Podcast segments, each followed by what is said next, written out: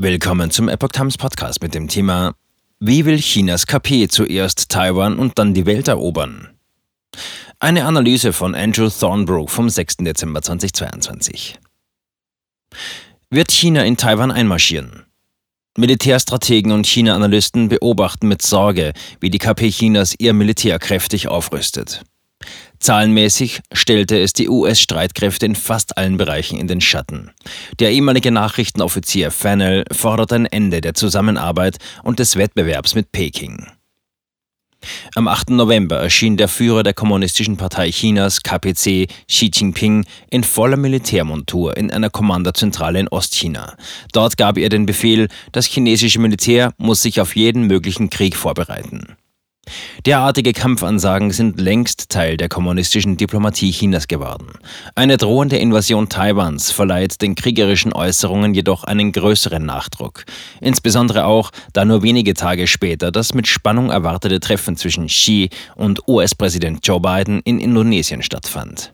Kurz nach dem Gespräch sagte Biden, es soll kein neuer kalter Krieg entstehen. Die Vereinigten Staaten strebten Frieden und Stabilität mit China in der Taiwanstraße an. Auch die KP Chinas veröffentlichte wenige Stunden später ihren eigenen Standpunkt. Darin sagte Xi, Frieden und Stabilität in der Taiwanstraße und die Unabhängigkeit Taiwans seien so unvereinbar wie Wasser und Feuer. Darüber berichtete die parteistaatliche Zeitung Global Times. Dies war die jüngste Drohung der KPC gegenüber den sogenannten separatistischen Kräften in Taiwan. So bezeichnen Xi und sein Regime die taiwanische Präsidentin und praktisch die gesamte demokratisch gewählte Regierung des Inselstaates. China rüstet auf. Doch bleibt es nicht nur allein bei der Kriegsrhetorik. Das kommunistische Regime rüstet sich auch militärisch massiv auf. Eine Invasion Taiwans durch die KPC sehen immer mehr China-Analysten als nicht nur wahrscheinlich an, sie sei unvermeidlich.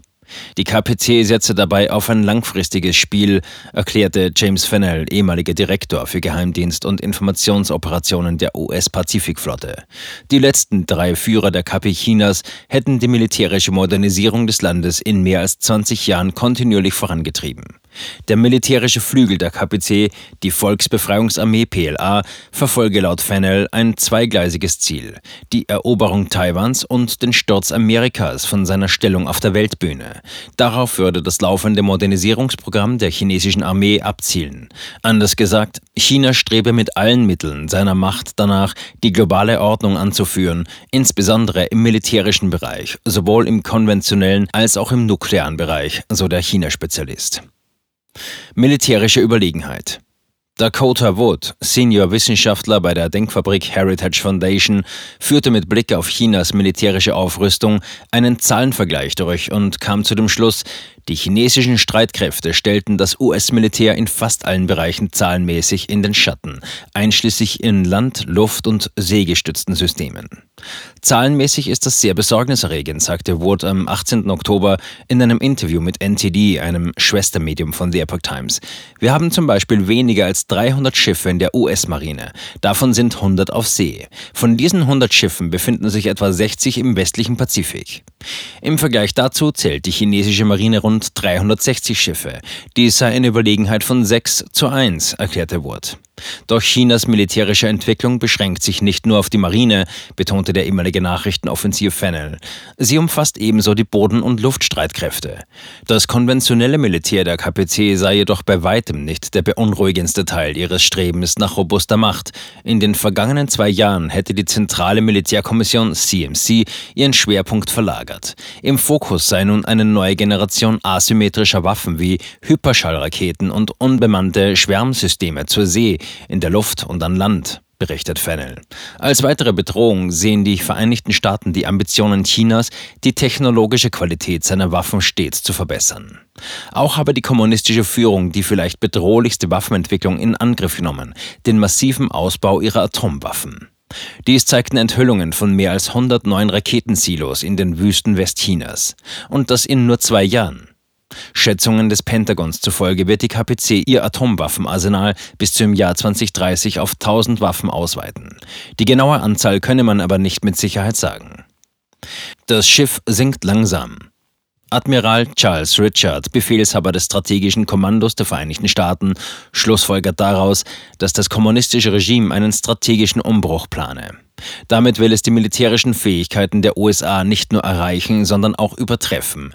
Wenn er den Stand der US-militärischen Abschreckung gegenüber China so betrachtet, muss er feststellen, dass das Schiff langsam sinkt. Aber es sinkt, denn im Grunde genommen bauen sie, die KPC, ihre Fähigkeiten schneller aus als wir, sagte Admiral Richard.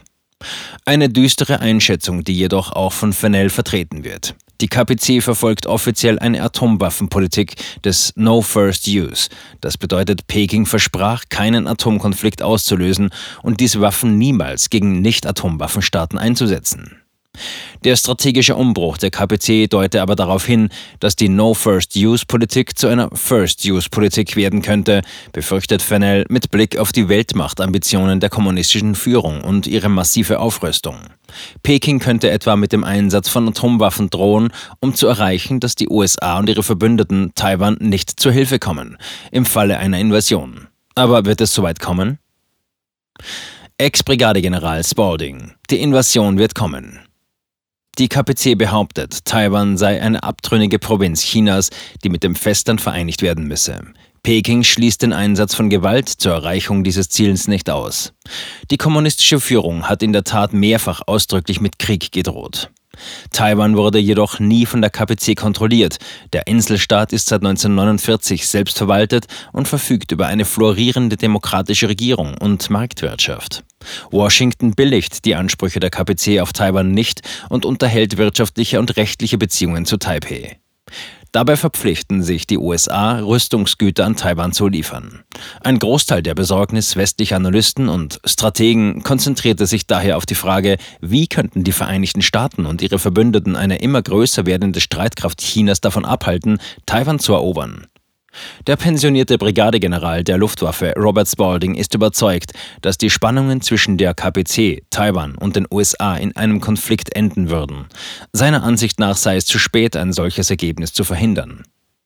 Die Invasion wird zu einem Zeitpunkt kommen, den China selbst bestimmt, sagt er weiter. Es gibt nichts, was wir im Moment tun können, um sie zu verhindern. Das freie taiwanische Volk würde sich niemals freiwillig mit dem kommunistischen China vereinigen. Darüber sei sich die KPC-Führung auch bewusst, erklärte der Ex-Brigadegeneral. Die Militär- und Außenpolitik der KPC sei eindeutig darauf ausgerichtet, Washington davon abzuhalten, in einen solchen Konflikt zur Verteidigung Taiwans einzutreten, so Spalding. Unabhängig vom Ergebnis würde ein solcher Krieg zu einer globalen Katastrophe und vielleicht zu einem Atomkrieg führen. Kalter Krieg mit China, Ex-Nachrichtenoffizier Fennell vertrat im Gegensatz dazu eine kriegerische Haltung. Er glaubt, dass eine Abschreckung immer noch möglich sei. Um sich der Bedrohung durch die KPC stellen zu können, müssen die Vereinigten Staaten zunächst anerkennen, dass es sich um eine existenzielle Bedrohung handelt, so Fennell. Die Amerikaner müssten anerkennen, dass sie sich in einem kalten Krieg mit China befinden. Diese Haltung müsse unabhängig von der jeweiligen politischen Partei auf der Agenda der gesamten Regierung stehen. Im militärischen Bereich müssten die USA ihre nationale Sicherheitsstrategie neu priorisieren, so Fennell weiter. Das heißt, weg von einer Strategie der Zusammenarbeit und des Wettbewerbs mit dem kommunistisch regierten Land hin zu einer Strategie, die auf Krieg gegen die KPC ausgerichtet ist. Zu diesem Zweck forderte Fennell den Kongress auf, einen Gesetzentwurf zu verabschieden, der die US-Marine auf mindestens 355 Kampfschiffe aufstockt.